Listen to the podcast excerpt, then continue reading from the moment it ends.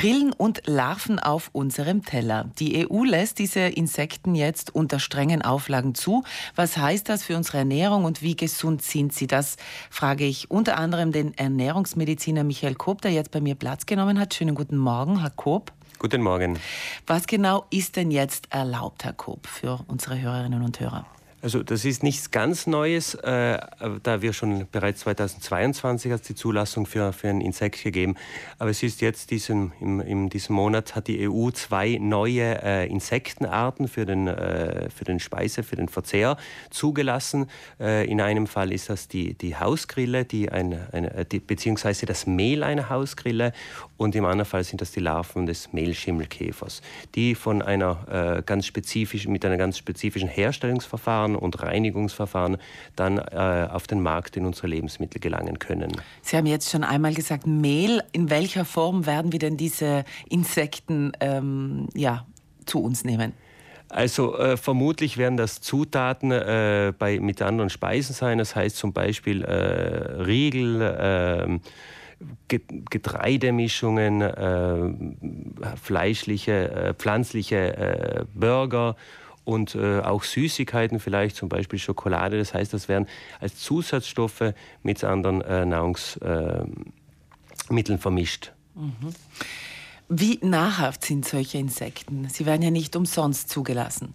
Ganz korrekt, Insekten sind eigentlich äh, sehr nahrhaft. Sie haben einen sehr guten äh, Eiweißgehalt, äh, je nach Insektenart zwischen 60 und 70 Prozent des, des Gewichts sind Eiweiße.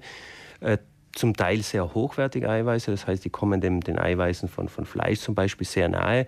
Außerdem haben sie äh, gesunde Fettsäuren, Omega-3-Fettsäuren, die wir sonst eigentlich äh, nur in, in wenigen Nahrungsmitteln finden. Und wir haben Mineralsalze, eine, ein paar Ballaststoffe und sogar einige Vitamine.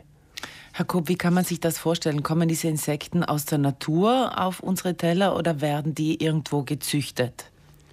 Also diese müssen auf jeden Fall äh, gezichtet werden, damit sie auf unser, in unsere Supermarkt und auf unser Teller gelangen können. Und zwar unter sehr strengen Auflagen. Das sind äh, Farmen, die unter, äh, unter hygienischen Bedingungen, unter kontrollierten Bedingungen diese, äh, diese Insekten züchten und dann weiterverarbeiten. Unter strenge Auflagen, wie kann man sich das vorstellen? Was wird denn da genau kontrolliert? Die, hygienische, äh, die hygienischen äh, Voraussetzungen, das heißt die Sauberkeit, die Temperatur, äh, das Futter, das diesen Heuschrecken zum Beispiel verfüttert wird, das muss alles streng kontrolliert werden, da wir ja praktisch reines und, und nicht äh, irgendwie kontaminierte Endprodukte haben möchten. Wo wird denn da bis dato äh, das Ganze gezüchtet? Wo werden diese Insekten derzeit gezüchtet? Also die, die zwei vor kurzem zugelassenen Insektenarten, die äh, Hausgrille aus einer Firma aus dem Vietnam und die Larven aus einer niederländischen Firma. Und die haben, haben einfach das Glück, da zu beginnen oder wie kann man sich das vorstellen? Das sind die ersten, die die, die Anlassungen, genau, die darauf aufgesprungen sind und bei der EU an die, äh, die Zulassung angefragt haben und äh, die das okay bekommen haben. Insekten auf unseren Tellern. Ähm, alle sagen, es ist auch sehr nachhaltig, ähm, sich dieser Insekten zu bedienen. Warum? Was ist denn nachhaltig daran, Insekten zu essen? Also in diesem Fall, äh, wenn wir von Nachhaltigkeit sprechen, sprechen wir vor allem um die, den, die Ressourcenverschwendung, äh, wenn man das so sagen kann.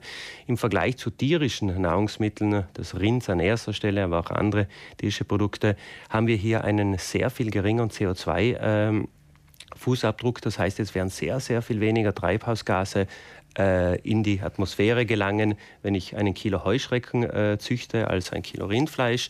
Wir verbrauchen sehr viel weniger Wasser, wir haben sehr viel weniger Methankonsum zum Beispiel und auch die Exkremente sind hier sehr äh, viel niedriger. Im Gegensatz zu den Pflanzen natürlich ist der, der, die Nachhaltigkeit etwas geringer. Das heißt, die am nachhaltigsten Nahrungsmittelkategorien sind immer noch die pflanzlichen äh, Produkte, Hülsenfrüchte, Getreide, Gemüse, Obst. Dann kommen die Insekten und dann kommen die wirklichen tierischen Produkte. Kann es denn äh, sein, dass ich in Zukunft ähm, Insekten esse, ohne es zu wissen oder auch ohne es zu wollen vor allem?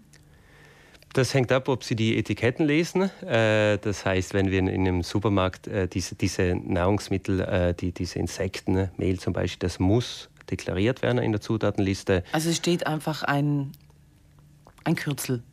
Na, oder vermutlich sogar der, der Name des Insekts, zum Beispiel äh, Hausgrille oder, oder der lateinische Name.